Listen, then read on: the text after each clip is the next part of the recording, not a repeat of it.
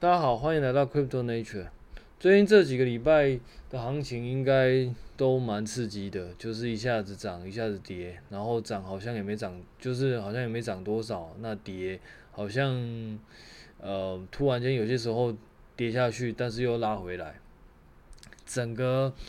盘的状况其实跟之前比起来，应该是相对难很多啦。但是我觉得在加密货币的市场上，其实很常会看到这个样子。尤其是就算是在行情像现在相对比较不明朗的状况，其实也都很容易出现在那，也容易出现那种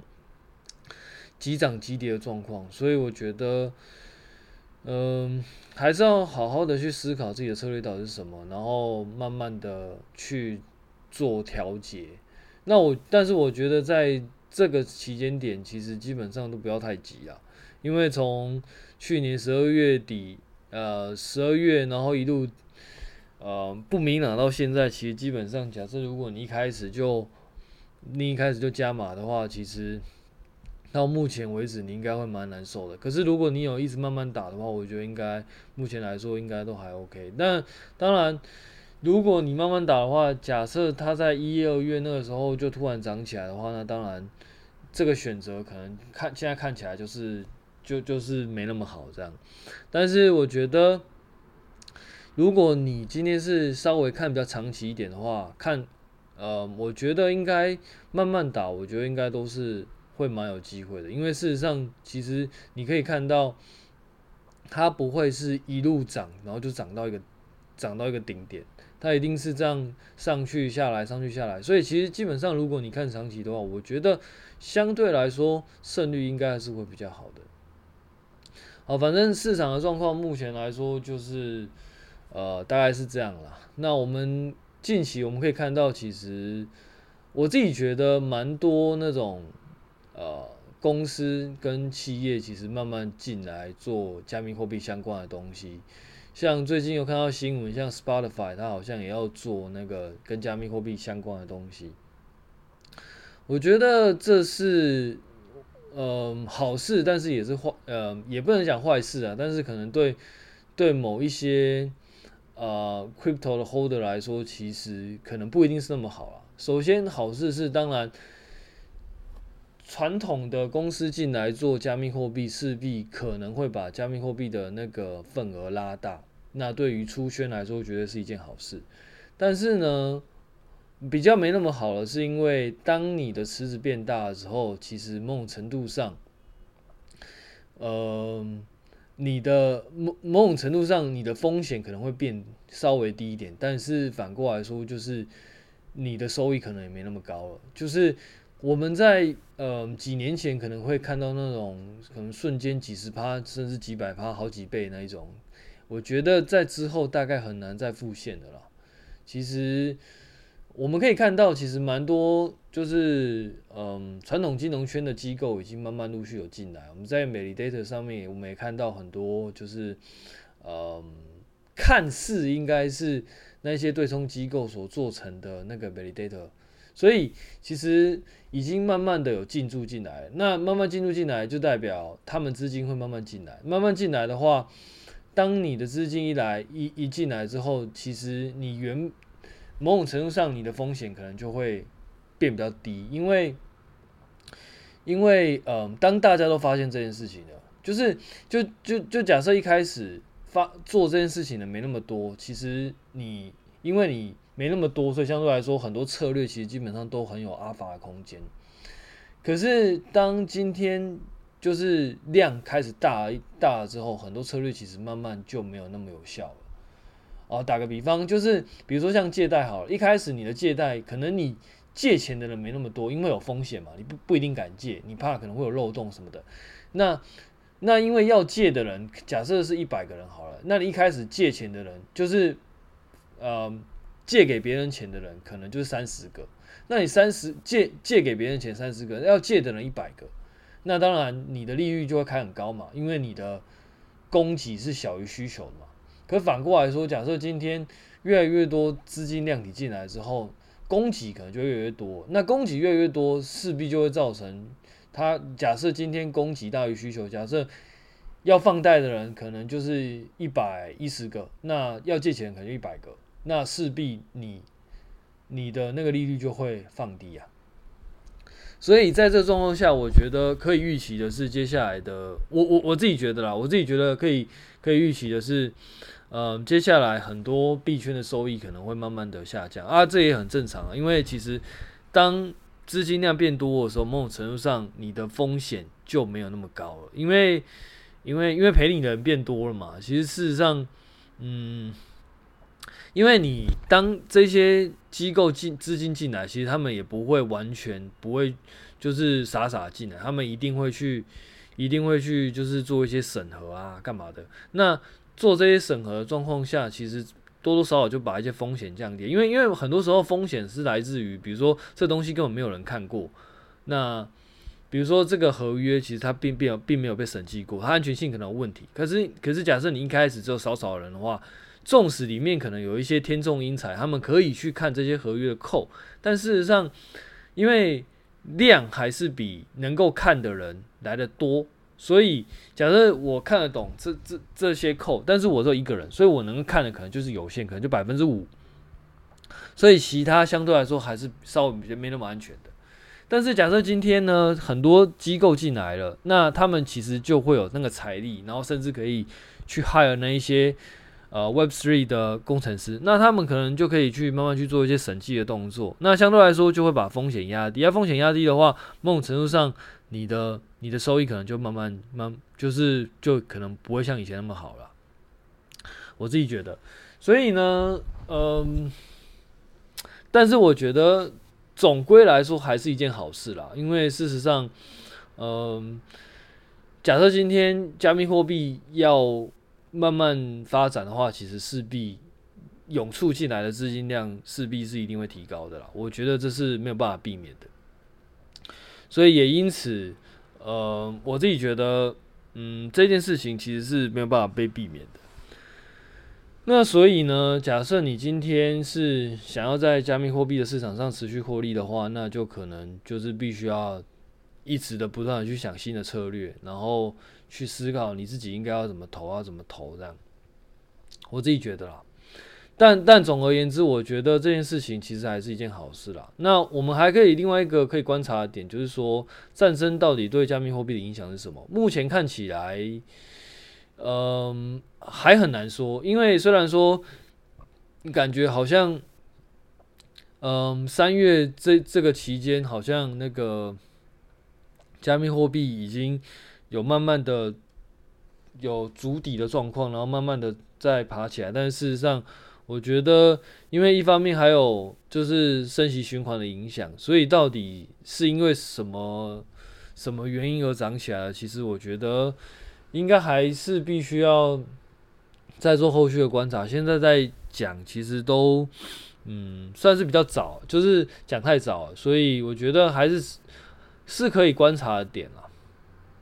到底加密货币在战争的状况是不是有它的用途？或者是说它是不是一个助力，或者说是不是像黄金一样，呃，战争对黄金来说可能是个助力什么之类的。我觉得这一些其实都可以呃后续值得观察。当然不是说战争是好事啊，只是说我们就很客观的去看说，在不同的状况下，加密货币是不是可以发挥它应有的功能，或者是说它在什么什么状况下，它其实有它的。那个目的性存在，我觉得这些其实都是你今天在投资加密货币的时候，你可以去仔细观察的。我们并没有答案，一定说它它一定在哪些状况一定是比较好的，就是哪些状况是它的 basic scenario。但是，但是我们可以观察说，在各种状况下，它到底有没有有没有带给我们什么好处，然后有没有什么解决什么问题。那如果他是真的有办法解决某一些问题的话，我觉得对整个行业来说，其实应该都是一个还不错的事情。然后市场的状况大概就到这边了。目目前看起来真的是，嗯，如果有在关注加密货币相关的新闻的话，就会看到其实蛮多蛮多公司其实陆陆续续都有进来了。那我我嗯，某种程度上，我觉得嗯这件事情。我都是属于保持一个正面看待的事情，好，那继上次我们呃讲了 application 跟那个核心 layer 它的交互作用之后，这一次我们应该啊、呃、来讲到 IBC inter-blockchain in 嗯 communication 这件事情，但在讲 IBC 之前呢，我们还是再回过头来再复习一下这个 Cosmos SDK application 跟那个 Tendermint 它之间的关系。因为其实，嗯，坦白说啦，我也是，我我不知道以前有没有人这样做过啊，但是我觉得，呃，在 Podcast 里面去讲那个 Software Architecture 应该是一个还蛮还蛮有挑战性的一件事情啊。所以很多时候我都会就是不断的在 repeat，然后不断不断 repeat 的这一些概念跟想法这样，然后我也不我也不期待就是听众可以一次就听懂我到底在讲什么，因为事实上我觉得我自己都觉得有点难，就就就算我们今天用图像化的方式，我都觉得不一定能够看得懂。呃，对工程师来说啊，那。对非工程师来说，可能又是另外一个，就是又更困难。因为假设如果我们今天用图像化，就是就是用画图的方式，就是架构图的方式，可能讲给一个工程师听，工程师都不见得听得懂了。再更何况是在没有任何文字，也没有任何图像的状况下，纯用讲的，然后还要讲给非工程师的人听，我觉得这个这件事情本来就本来本来挑战性就蛮大的啦。不过没关系，反正，嗯，基本上这个 podcast 大概就是我自己个人的那些想法分享跟那个概念的传播，所以反正我就是做兴趣的啊。如果你觉得你觉得听得懂，那那 那我觉得恭喜你，说不定你可以想一想，说不定你可能蛮适合做工程师的，你可以就是呃，可能找到你的天命了啊。如果你听不懂啊，我觉得也很正常，因为事实上这本来就不是马上就听得懂的。但当然，我会尝试着用一个比较简单的概念去跟你阐述这个东西到底在干嘛。所以我还是希望，如果呃你对于 blockchain 有兴趣的话，我还是希望你多多少少可以可以从我这边去获得一些基本的概念。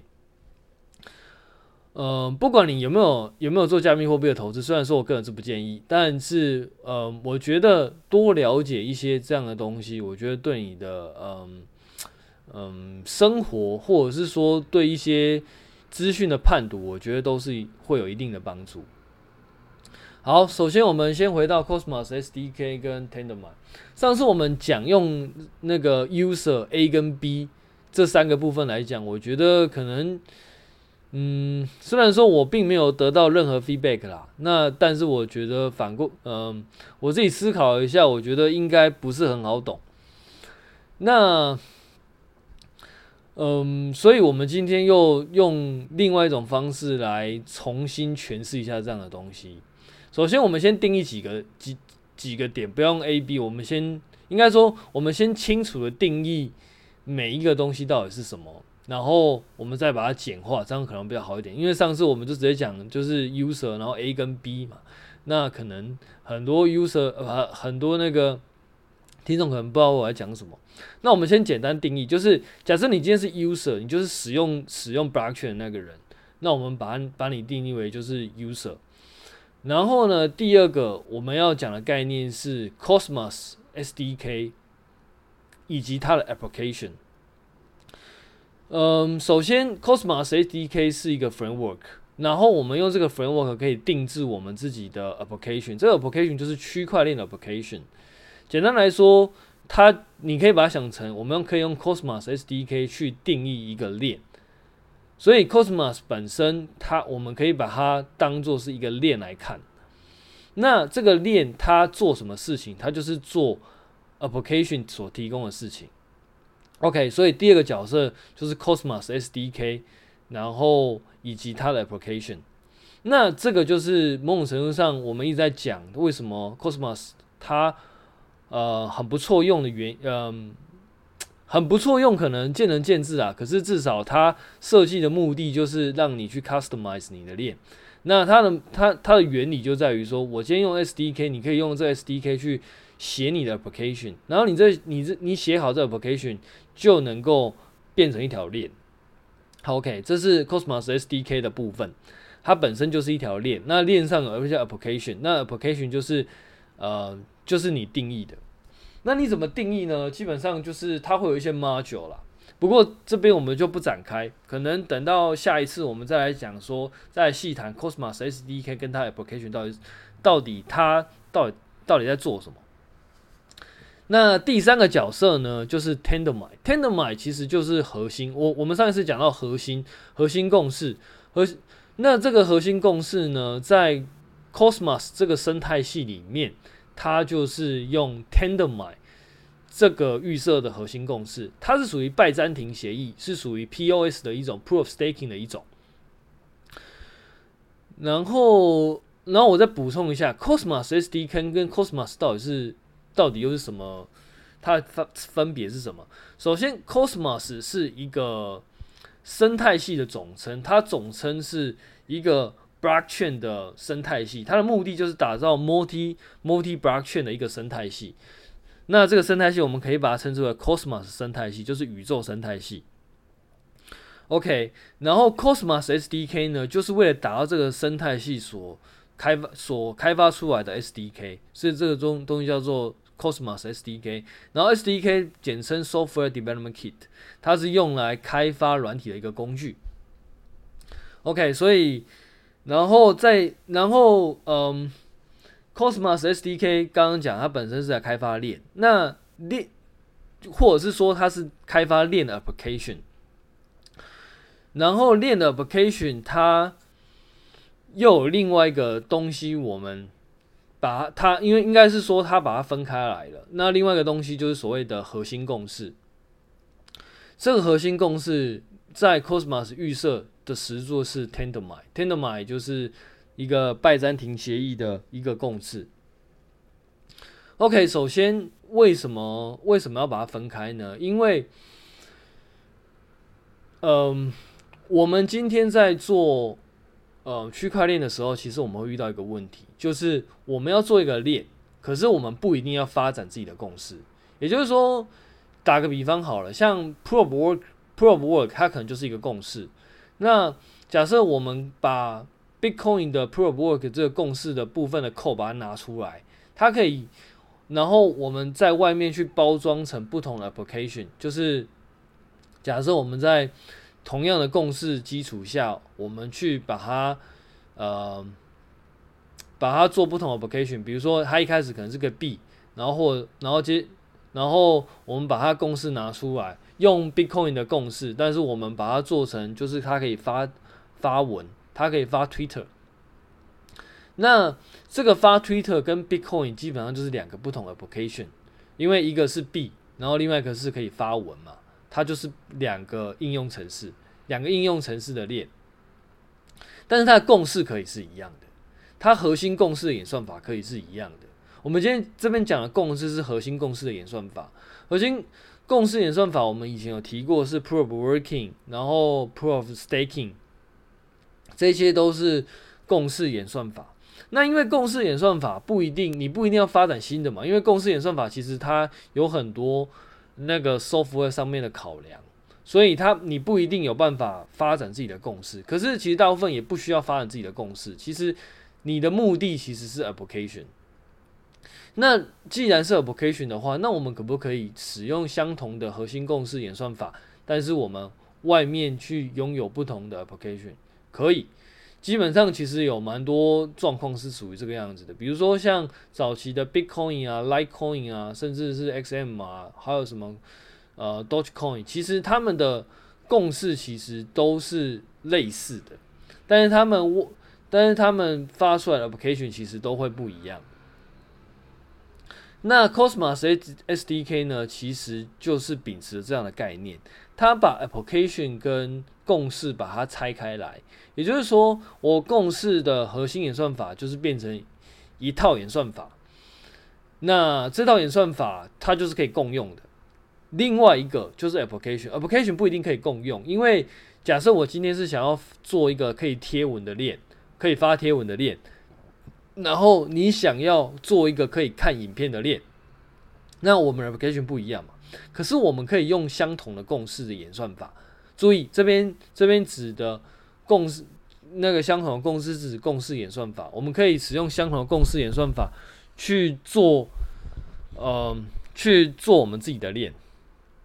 那所以今天的角色就就很清楚了，就是 Tendermint 负责就是共识演算法，Cosmos SDK 负责就是 application。那中间的沟通呢，就是使用一个那个 application blockchain interface 去做沟通，ABCI。那我透过这样的角色分工，基本上我们就可以把 application 跟核心共识演算法把它拆开来。那这样的好处是什么？我今天想要做 application，我不一定要去碰那个共识演算法，我只要用大家预设共识演算法就好了，可不可以？可以。那 Cosmos SDK 它的好处就在这边，你不需要去研发自己的公司演算法，因为研发研发公司演算法其实是蛮困难的一件事情，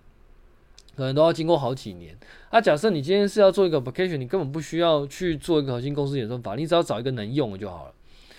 那所以它的目的其实就在这边，它透过 ABCI 把 Tendermint 跟那个 Cosmos SDK 跟 and application 把它呃隔离开来，它就透过 ABCI 去做沟通。那我们现在就有几个角色，第一个 user，第二个 Cosmos SDK and application，第三个那个 Tendermint 就是核心共识演算法，最后然后然后他们两个。沟那个中间的沟通媒介是 ABCI，那这 ABCI 呢，基本上是双向的。我基本上可以由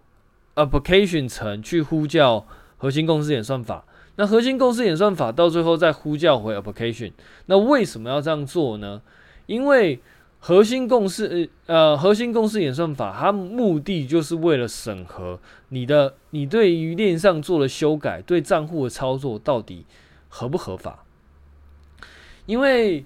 我们常常在讲 blockchain 它的东西是不可以任意被修改的，不可能不能被篡改的。某种程度上，就是因为你的资料全部都是被 secure 在共识上面，那所以这个这这个链上的共识就是可以决定你的 application 能不能把资料写到共识的的最大的关键之一。所以这就是为什么要拆开来，因为我不能让 application 随意的去写共，随意写随意的去写共识上的资料，我一定是透过 application 去呼叫共识，然后让共识确定说，哦，你这个操作是合法的，然后接下来我们再使用共识去呼叫那个 application 的的的功能去修改链上的资料。它它整个流程是这样，所以它是双向的，它可以从 application 去呼叫核心共识演算法，然后再从核心共识演算法去告诉 application 应该要做什么事情。所以中间因为有了核心共识演算法的关系，所以 application 不能随意的去操作链上的资料。那链所以反过来说，就是链上的资料就是保护在核心共识演算法的状况之下。那核心共识演算核心共识演算法它分别又是什么呢？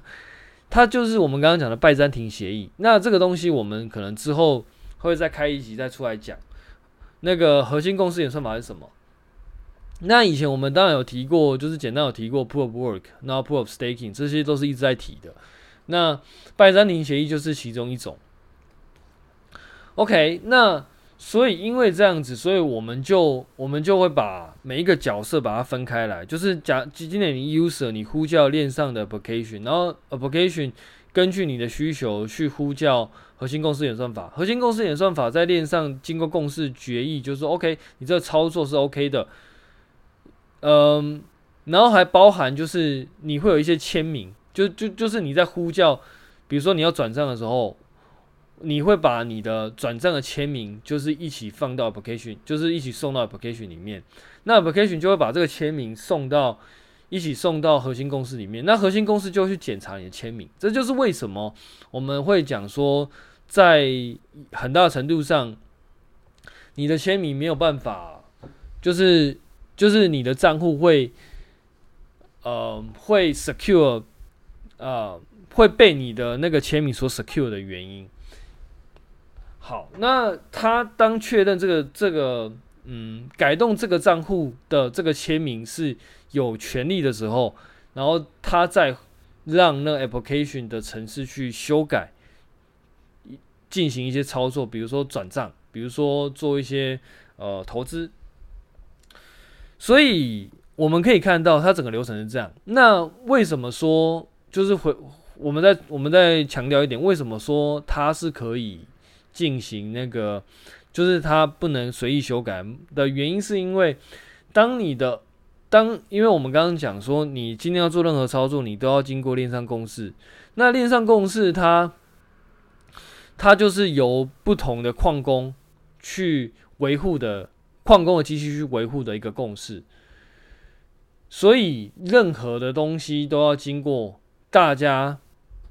每个人的资料都是确定的，没有没有被任意修改，然后大家都投票的状况下，确定是 OK 的，你才能够执行那个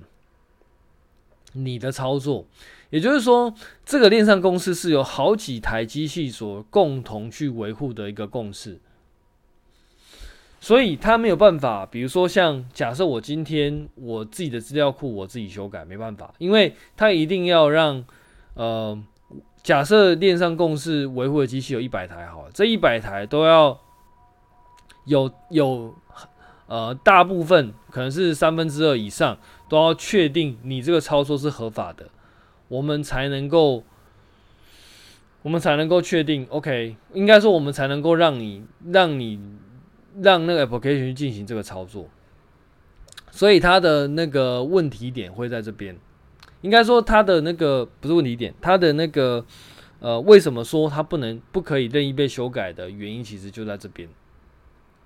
它不是这个链上公司不是只有一台机器所 secure 的，它是有好几台机器所去做 secure 的。所以，当一个一一台机器它的状况跟其他人不一样的时候，它可能就会被认为它是有问题的。所以，所以假设你今天是其中一台机器，你想要任意修改某一些东西，其实不一定是，就是不就是基本上没有办法被通过，除非你能够联合链上百分之七十以上的机器，这这这个 percentage 是看不同公司而定。但是，假设你能够笼络大概百分之八十以上的机器，你可能就可以任意的修改链上的公式。那这个东西就叫做这个这个在区块链的术语叫做攻击，它它其实就是一种攻击的攻击的方法。OK，所以，嗯、我们现在有提到你是 user，然后 Cosmos SDK 跟 application，然后 Tendermint，然后 Tendermint 的共识是由共识演算法是有好几台机器一起去执行的，所以不是不是其中一台机器说，呃，说要改就能改的。所以其实会有一个趣事，就是说，假设你今天有办法在链上公司取得，我们要修改某个东西，其实它就能够修改。这这这个就是有点像是，嗯，虽然说我们我我我们我们说，因为链上公司它是有好，就是可能会有。嗯，一定数量的机器去维护，所以单一的机器想要修改，其实是其其实不太可能的。可是假设今天全部的机器都同意要修改某个东西，其实它可能就可以修改。那这个在 Bitcoin 其实是比较少看到的，甚至是不太允许的。可是，在像 POS 这种投票的那个链上，其实它是有可能发生的。所以其实，嗯。以前有人，以前大家常会说区块链上的东西是不可以被修改的，但是我觉得更正确的讲，应该是区块链上的资料是不会被任何机器任意的修改，可是它可能可以被链上的共识所修改。就是假设链上的大部分都同意我们要修改这件事情，它可能就可以修改。OK，所以。这个东西的好处是什么呢？好处就是说，很多东西其实它是透明的，它修改了什么东西，其实你可以在链上所看到，所以就不会像你如果是在中心化的的的电脑里面，你可能就是它可能就是整个电脑的一个资料库，所以当我今天修改了什么东西，其实外界不见得知道。可是，在区块链里面，假设你是属于刚刚讲的这种链上共识的状况下，假设你已经有一百台电脑，那你今天要修改这个共识，你就是要，你至少要六七十台以上的电脑都要同意的话，其实大家就会知道你修改了什么东西，所以相对来说，它就会比较透明。那这也就是为什么它就会被称之为去中心化的最主要原因，因为它不是某一个人或者说某一个组织，它的精神就不是某一个人或某一个组织可以任意修改的。那但是这个东西到底它是不是就一定是好事？我觉得很难说，因为首先假设你今天你改一个东西。只要一个人同意，跟你改一个东西要七十个人同意，那我就问你哪一个效率比较高？那基本上一定是，一定是一个人同意比较高嘛。就就就像是假设你今天，假设你今天，嗯嗯，我想一下，呃，假设你今天去去申请奖学金好了，申请奖学金你可能是你老师同意啊，他觉得你有资格啊，你就申请到了。啊，跟这个奖学金是由你要跟全校七十个老师都同意，你才有办法申请。那我就问你，是是说服一个人容易，还是说服七十个人容易？那当然一定是说服一个人，相对来说会比较容易一点嘛。在大部分的状况下是这样啦，除非那个那那一个人老师就是有够急掰这样，不然的话，其实相说服一个人相对来说是比较容易的一件事情。而且也比较有效率，可能说服一个人，他可能要经过一天，然后去跟他撸，他就会同意了。可是如果你今天要收集七十个人的签名，哇，那那那问题就大了。一个人假设是一天，那七十个人可能就是七平均。假设一个人平均一天，那七十个人就七十天。那你更不用说，假设突然间这个老师请假杀小的，你要花的时间一定更久。所以它的它的效率绝对是一个很大的问题，这就是为什么很多很多那个区块链的 application，它也在宣称它自己的 TPS 很高，然后就可以做一些去中心化金融的，其实最主要原因，因为事实上这件事情对于呃对于很多 application 其实是很重要的，效率对很多 application 其实是很重要的。好，所以我们今天。本来今天是要讲 IBC 的，但是我觉得上一次我讲的嗯蛮烂的，所以所以我今天又重新重新讲了那个 application 跟 Cosmos SDK application 跟那个 Tendermint，也就是说链上公司演算法之间的关系，以及它是怎么操作的，以及它为什么叫去中心化。其实最主要原因，我应该又再重新讲了一遍。那当然，其实我觉得，我希望我每一次讲都能够越讲越好啦，因为我觉得这本来就不是一个很容易了解的概念，尤其是像像链上公司演算法啊，或是拜占庭协议啊，或者说 ABCI 啊，其实这些其实都是非常非常的 technical 的东西。但是我一直觉得这个东西对一般人来说，其实是，嗯，如果说你相信区块链会成为呃，生活中一部分的应用的话，那我觉得你应该多多少少要懂一些，不然其实很容易会被一些很奇怪的事情带着走。对，我我自己是这么认为啦，你不应该就是在不了解状况下，然后就就是去做一些很危险的事情，比如说像很多人不是很了解，然后就是就是嗯。就是用就是用一些行销的术语，然后就说这个比较好啊什么的。可是他可能连这这个东西为什么比较好，他其实都没有什么概念。其实很容易就会被带风向。Anyway，我们今天就聊到这边。那希望下一次我们可以再重新讲一次 IBC。好，拜拜。